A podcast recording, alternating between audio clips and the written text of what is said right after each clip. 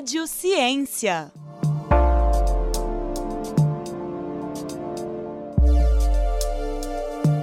Olá, sejam bem-vindos a mais um episódio do Rádio Ciência.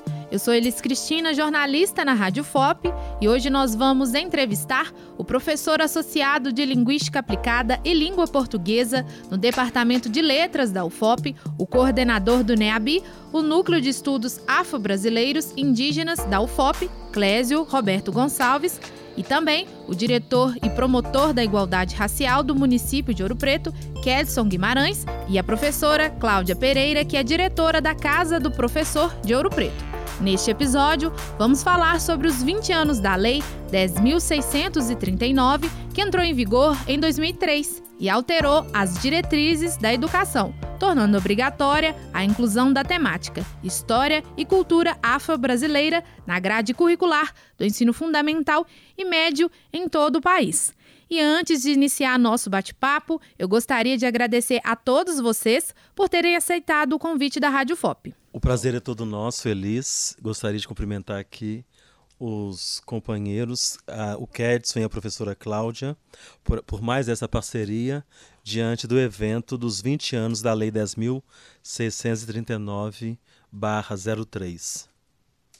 Olá a todas e a todos, cumprimento aqui o professor Clésio, a professora Cláudia, a vocês da Rádio FOP e agradecer por essa parceria e esse fortalecimento na nossa caminhada para essa desconstrução desse racismo brasileiro. Em nome da Casa do Professor e da Secretaria Municipal de Educação, agradeço pelo convite e pela caminhada que temos trilhado juntos.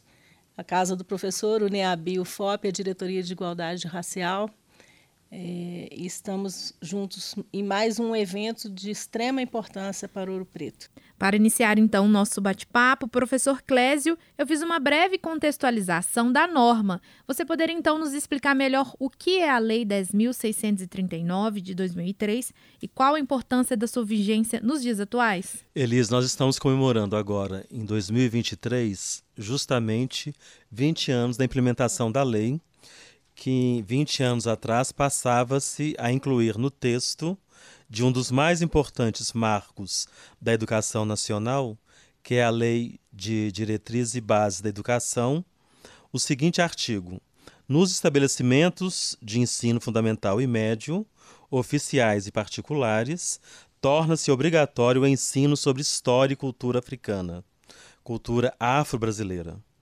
Essa inclusão se deu por conta da Lei 10.639, que foi sancionada em 9 de janeiro de 2003. Antes dessa lei, o que existia de orientação nesse sentido na LDB era apenas que o ensino da história do Brasil levará em conta as contribuições das diferenças culturais e etnias para a formação do povo brasileiro, especialmente das matrizes indígena, africana e europeia. Com essa lei, então a gente muda a chave. Só que 20 anos após, a gente precisa mudar a chave novamente para retomar o compromisso da implementação dessa lei em nosso país. E Kedson, você como diretor de promoção da igualdade racial de Ouro Preto, como você avalia a importância da aplicação da lei na construção da identidade racial dos alunos? Essa aplicação ela é muito importante, como você mesmo disse, por conta dessa, dessa questão da criação da identidade das jovens, dos jovens negros de nosso município, do Brasil, porque a gente sabe que o que nos cerca muitas vezes, nós, população negra, é tudo aquilo que eles querem nos mostrar, nos inferiorizando. Então, a, a Neuza Souza Santos diz né, que nós devemos tornar-se negro. Mas para que possamos tornar-se negro, nos tornarmos negro, é, é importante conhecermos verdadeiramente a nossa história, conhecermos verdadeiramente de onde vem toda a nossa ancestralidade. Então, quando é aplicada essa lei e verdadeiramente é contada a história do nosso povo, da nossa população é, negra que veio para o Brasil, veio escravizado para o Brasil, é reafirmar nossa identidade, é re reafirmar que somos guardiões de uma memória ancestral gigantesca. Né? Eles tiraram os nossos ancestrais da África, mas não tiraram a África de dentro de nós. Ela ainda está pulsando aqui dentro, mas que ela pulse cada vez mais forte e que, para que possamos mostrar cada vez mais a nossa força essa lei ela deve ser cada vez mais aplicada e cada vez mais é, cobrada no ambiente escolar. E falando então de ambiente escolar, Cláudia, o que a Casa do Professor tem feito em relação à aplicação da lei? Nós temos buscado capacitação para nossos professores por meio de parceria, especialmente com o NEABI e com a Diretoria de Promoção da Igualdade Racial, assim como também com outros movimentos é, voltados para a questão racial em Ouro Preto. Né? Pessoas muito importantes no cenário ouro-pretano, no que diz respeito ao tema, como o próprio Adilson, né, do NEABI, o JR, a Sidneia, a Márcia Valadares, né, e tantas outras pessoas que vêm lutando pela implementação da lei, é, tem nos ajudado, né, sendo parceiros, indo para as escolas fazer palestras, é, nos ajudando. Em breve nós teremos um curso de educação antirracista, né, com o apoio do professor Clés, do NEABI. É, o Novembro Negro, né, nós temos participado sempre com a Diretoria de Igualdade Racial. É, temos lutado para fazer valer a lei, o que não é fácil dentro do universo de conteúdos que as escolas precisam é, é, ministrar, né, mas é, eu acredito que com um trabalho em rede, né, unindo é, Secretaria de Educação, Superintendência Regional de Ensino, Diretoria de Cultura, de Igualdade, de Promoção de Igualdade Racial, o FOP, juntos nós podemos transformar o nosso município no que diz respeito a essa questão. E Kedson, como você avalia a importância dessa lei na desconstrução de estigmas sociais que são feitos sobre a cultura afro no Brasil? Para responder essa pergunta, a luta dos movimentos negros no município de Ouro Preto, em especial o Fórum da Igualdade Racial, com a pessoa da Márcia Valadares, o professor Adilson, o Teco, é, o William Deodato, dentre todos os outros que passaram pelo Fórum da Igualdade Racial, quando eles têm uma conquista que é a queima da bandeira da cidade, que até alguns anos a bandeira da cidade tinha dizeres racistas, como precioso ainda que negro. E eles conseguem trocar a bandeira de ouro preto para precioso ouro negro.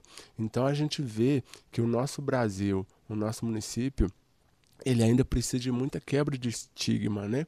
A gente tem a cultura brasileira muitas vezes como uma coisa exótica, como uma coisa carnavalesca e um desrespeito total à, à, à cultura afro-brasileira, né? Às escolas de samba, às religiões de matriz africana, aos grupos de capoeira, jongo, sejam eles é, sabedores de uma cultura ancestral, transcendental e muitas vezes é colocada ali no lugar de exótico, um lugar ali de, de talvez festa e a gente e essa lei ela serve para quebrar esses estigmas, né?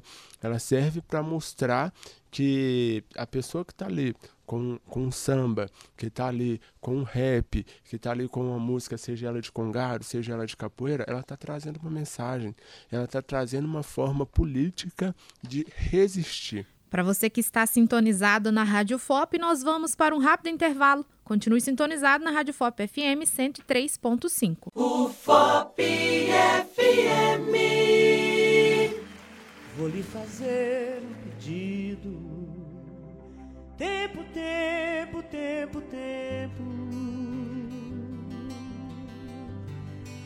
Compositor de destinos tambor de todos os ritmos. Tempo, tempo, tempo, tempo. Entro no acordo contigo. Tempo, tempo, tempo, tempo. Por seres tão inventivo e pareceres contínuo. Tempo, tempo, tempo, tempo. És um dos deuses mais lindos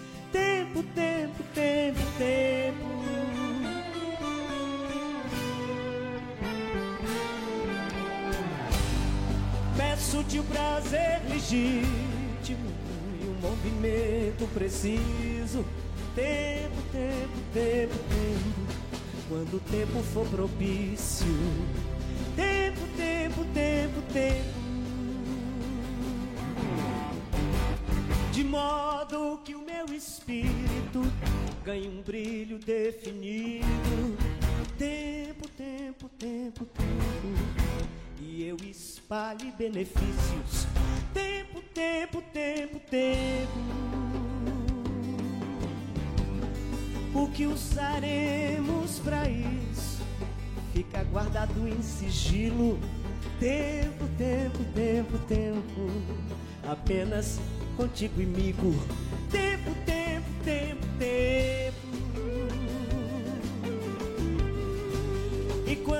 tiver saído para fora do teu círculo, tempo, tempo, tempo, tempo, não serei nem terás sido. Tempo, tempo, tempo, tempo. Ainda assim acredito ser possível reunirmos-nos. Tempo, tempo, tempo, tempo, num outro nível vínculo. Tempo, tempo, tempo, tempo.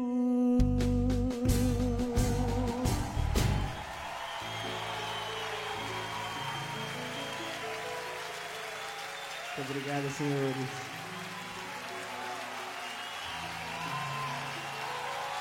Muito, muito, muito obrigada.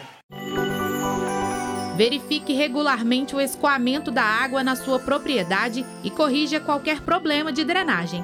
A dengue é uma doença que pode ser prevenida com medidas simples.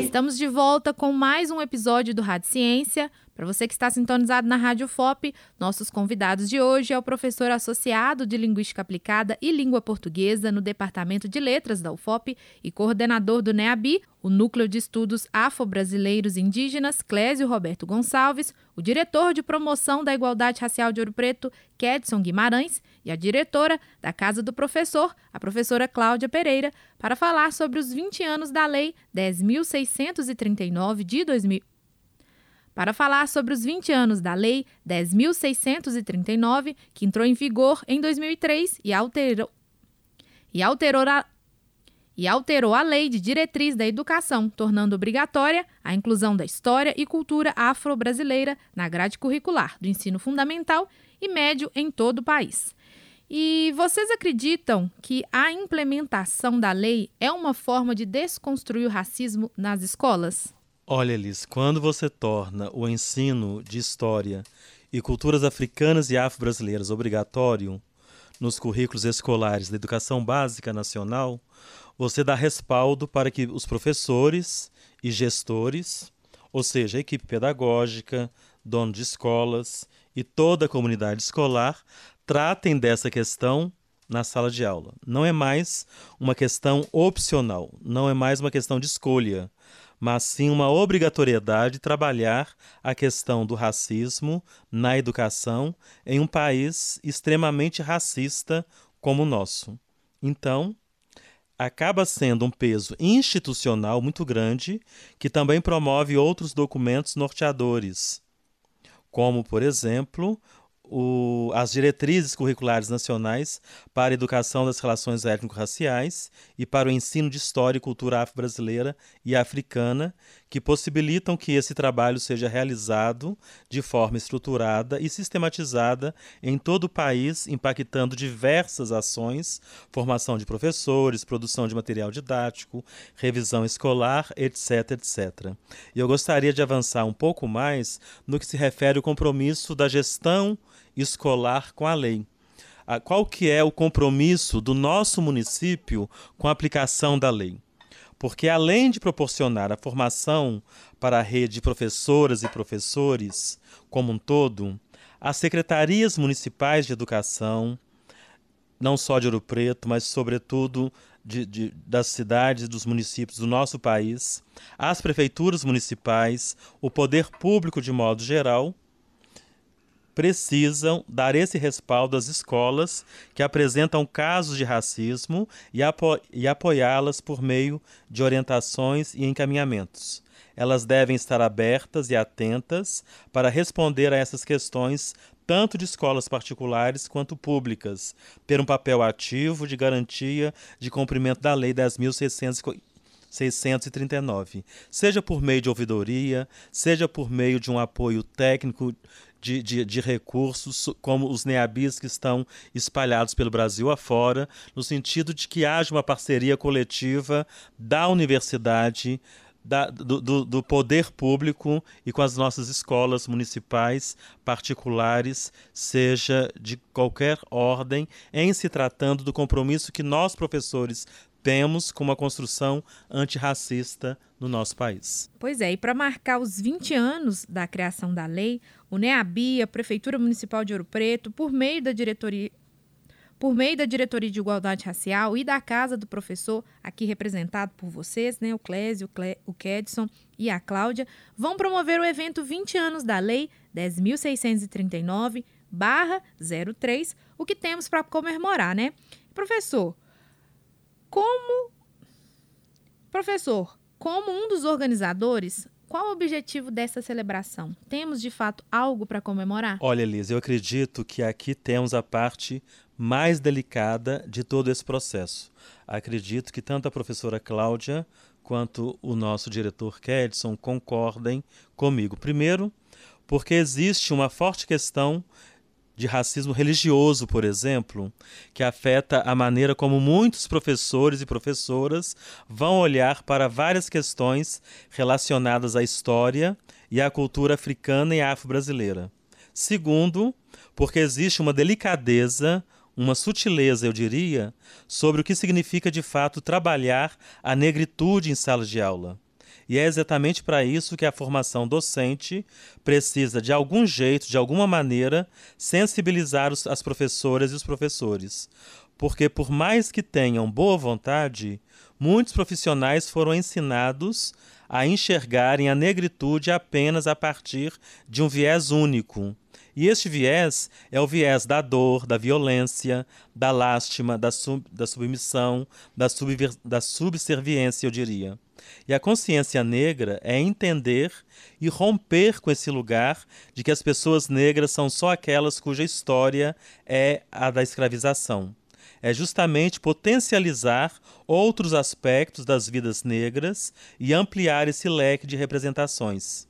Assim, a formação precisa falar do amor no viés da negritude, de esperança, de criatividade, de ciência, de tecnologia, de vários outros aspectos para que os professores e as professoras entendam que não dá para ficar perpetuando o lugar da dor dos povos africanos, porque as crianças precisam se enxergar em outros espaços e vislumbrar outras possibilidades. Eu estou falando, Elis, que na verdade o que precisamos é fazer com que a formação traga aos professores e professoras para refletir e pensar como trabalhar essa temática dentro da sala de aula a partir de um lugar que inverta a lógica do que já está posto e colocado aí há séculos. E Kedson, você será o mediador do evento, né? Conta pra gente como é que está a programação. O evento está programado para o dia 21 de março, na próxima terça-feira, no anexo do Museu da Inconfidência. Teremos grandes convidados, como o professor Salles, o Rap JR, e teremos também uma apresentação cultural, que é o grupo de capoeirança de liberdade. E quando a gente fala dessa apresentação cultural, né, a gente quer mostrar ali, com a presença da capoeira, a nossa resistência, a nossa luta. A capoeira que muitas vezes é, foi estigmatizada como vadiagem, a gente quer trazê-la ali mostrando a, a, essa força, essa energia de luta que nós, da população, nós, população negra, temos é, desde antes e até, e até os dias de hoje. E, Cláudia, em relação às escolas, qual a participação delas no evento? No evento, nós estamos priorizando é, a participação dos alunos de educação de jovens e adultos, né, que é um segmento é, muito importante para nós, né? Todos, todos são, mas os alunos de educação de jovens e adultos é, são adultos, né? Que por alguma razão perderam a oportunidade de estudar, né? No tempo é, é, considerado ideal, né? Embora essa ideia de ideal a gente sabe muito bem que não, não, ela é diferente para cada um. É, e nós é, estamos priorizando a participação deles, né, com tentando conseguir é, transporte, um lanche e, e, fazer com que os professores participem conosco também. é, além de participarem também de outros eventos, como visitas às minas, né, aos museus, e nós estamos tentando é, dar um outro olhar, né, é, da participação do negro na história da construção de Ouro Preto, né? Chega de, de ver nos museus objetos de tortura, né? Nós precisamos mostrar as minas, né? Os arquitetos negros que construíram Ouro Preto, né? Nos seus aspectos culturais e arquitetônicos. É, então, é, tudo isso a gente tem tentado fazer e o evento, né? Vai ser mais uma mais uma tentativa de trazer à discussão esse tema tão importante e de trazer também pertencimento, né, o sentimento de, de pertencimento mesmo em relação ao Ouro Preto e a história africana, né, que aqui, muito mais do que em outros municípios, né, aqui ela é, é pujante, né? em todos os lugares por onde a gente anda. Para você que está sintonizado na Rádio FOP, nós vamos para um rápido intervalo. Continue sintonizado na Rádio FOP FM 103.5. Vivia no litoral africano uma régia tribo ordeira, cujo rei era símbolo de uma terra laboriosa e hospitaleira. Um dia, essa tranquilidade sucumbiu quando os portugueses invadiram, capturando homens para fazê-los escravos no Brasil. Na viagem agonizante, houve gritos alucinantes, lamentos de dor. Oh, oh, oh. Adeus, baobá.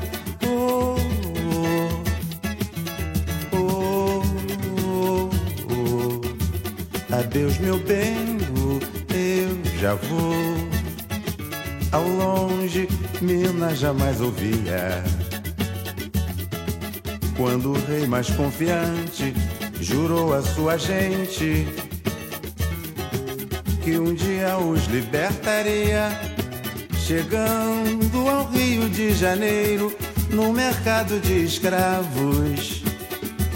Um rico fidalgo os comprou para Vila Rica, os levou Chegando ao Rio de Janeiro, no mercado de escravos, um rico fidalgo os comprou para Vila Rica, os levou. A ideia do rei foi genial, esconder o pó de ouro entre os cabelos. Assim fez seu Todas as noites, quando das minas regressavam, iam à igreja e suas cabeças banhavam. Era o ouro depositado na pia e guardado em outro lugar com garantia. Até completar a importância para comprar suas alforrias.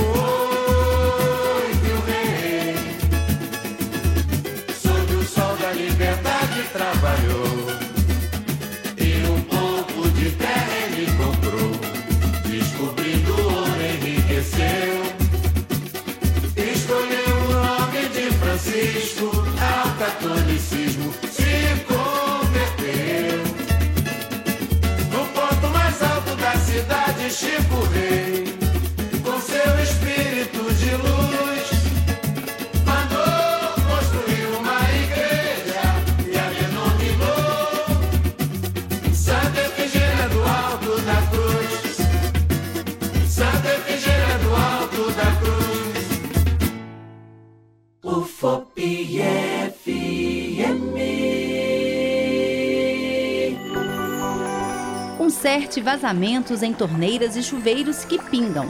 A economia de água não só ajuda a preservar o meio ambiente, mas também pode resultar em economia financeira significativa em sua conta de água.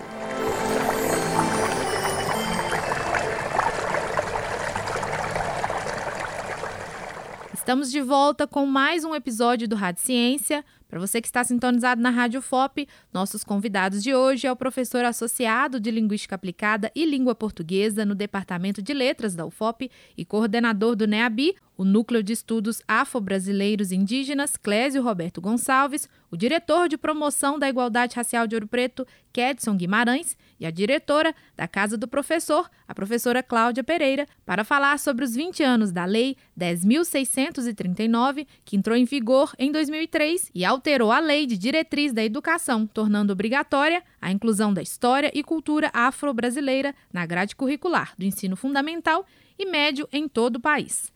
E vocês acreditam que a implementação da lei é uma forma de desconstruir o racismo nas escolas?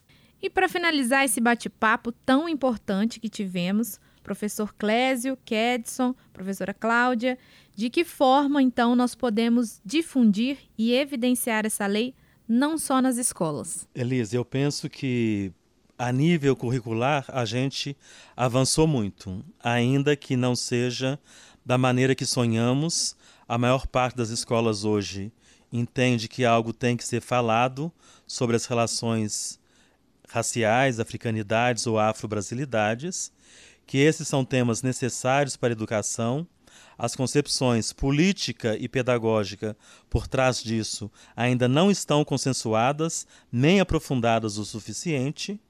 E ainda há muita coisa equivocada acontecendo, mas houve avanço sim. Além disso, a lei não vem sozinha, ela desencadeou uma série de processos e diretrizes que têm sido fundamentais para respaldar o trabalho que é feito nas escolas e demais áreas correlacionadas. E essa mudança implicou, por exemplo, no boom que as editoras tiveram em relação às autoras e aos autores negros e negras, já que ainda havia muita ausência dessas obras no mercado.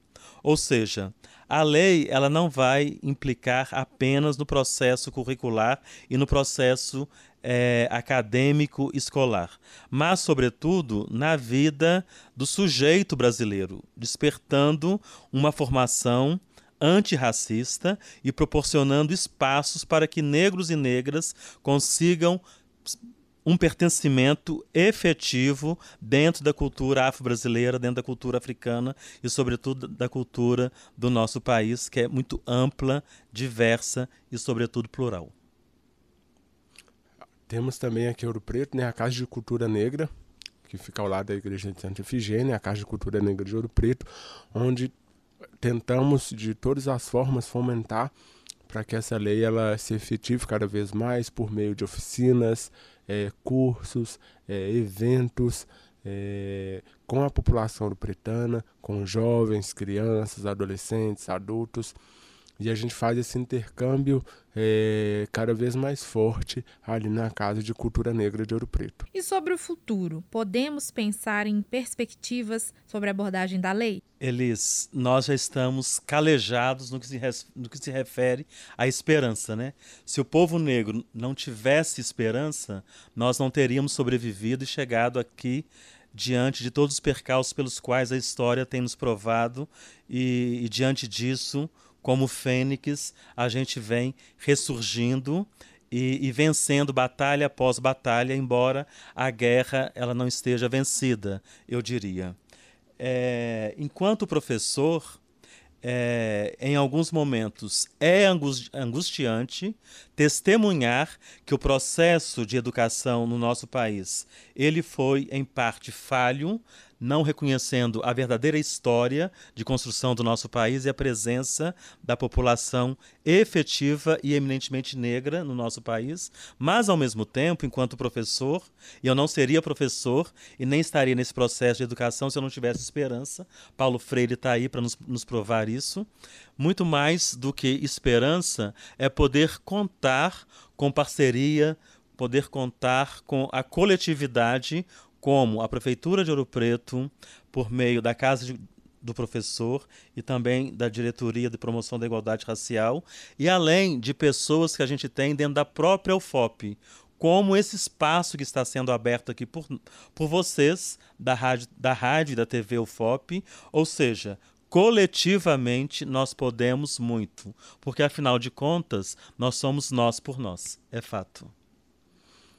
É, e é interessante quando o professor fala de esperança, que eu trago aqui um, um provérbio né, africano, uma adinkra, uma filosofia africana, que é o Sankofa, que é voltar ao passado para ressignificar o presente e construir o futuro. E essa lei faz isso, ela volta no passado, ela traz tudo aquilo que deveria ser verdadeiramente contado para que a gente ressignifique esse presente de hoje e construa um futuro melhor. É, quando o professor também fala de esperança e quando ele fala do mundo da educação, eu falo da minha área sobre a saúde mental. Eu sou um futuro psicólogo e vejo como o racismo ele interfere na nossa saúde mental.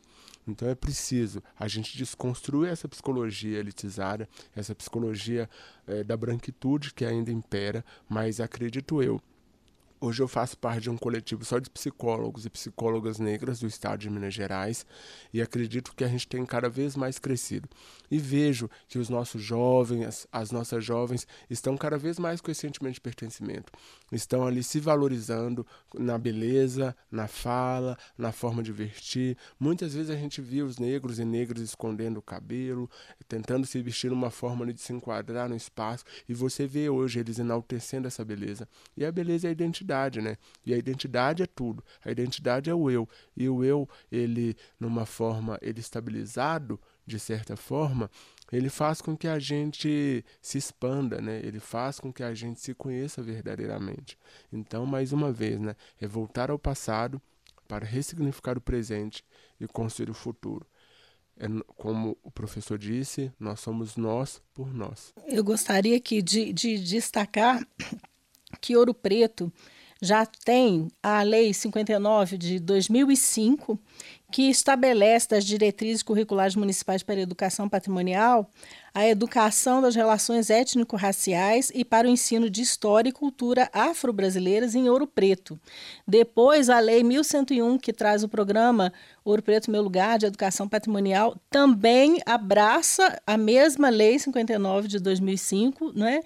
Para trazer pertencimento. O trabalho das nossas escolas tem sido feito incansavelmente por nossos professores, Solange Palazzi, é, Sidneia, tantas outras professoras, Elisete, professoras que já lutam há muitos anos né, pela implementação é, efetiva das leis, porque as leis existem, o trabalho dos professores existe e o que falta mesmo, eu acho que é isso que nós estamos tentando fazer aqui. Unir as instituições, né? Para que trabalhem em rede e façam acontecer, né? A boa vontade existe, a disposição nossa existe e o que falta o que falta são as ferramentas né, é, que só as instituições podem nos dar para que essa, essa lei e todas as outras que já foram criadas nesse sentido sejam de fato implementadas. É isso. Mais uma vez, eu agradeço o professor Clésio, o Kedson e a professora Cláudia por terem aceitado o convite da Rádio FOP. Aproveito para, para, aproveito para parabenizar vocês também pela iniciativa da criação de um evento que marca os 20 anos de uma lei tão importante não só para Ouro Preto, mas também para todas as localidades e que ao mesmo tempo a gente vê que ainda enfrenta alguns obstáculos, mas que mostra que precisamos sempre enfatizar a importância dela, como vocês bem disseram neste episódio do Rádio Ciência.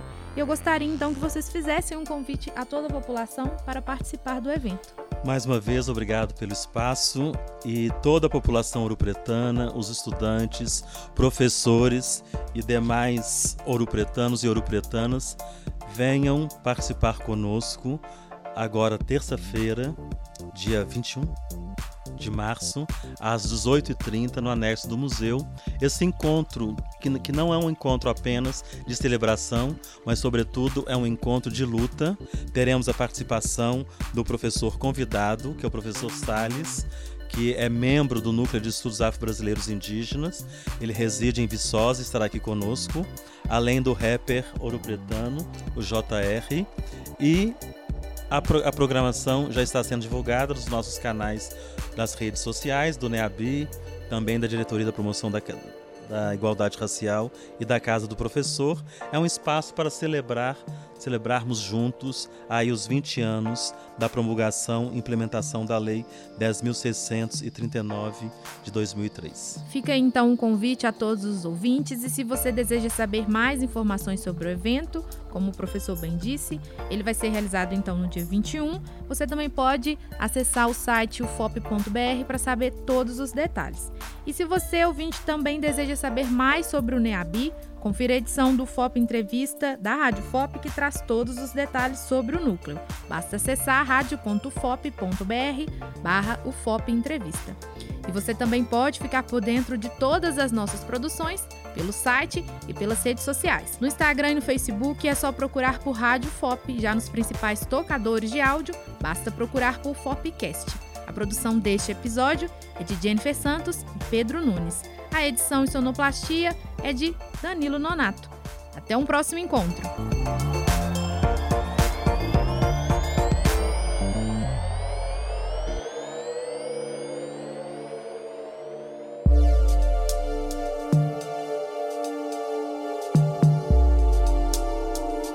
Rádio Ciência.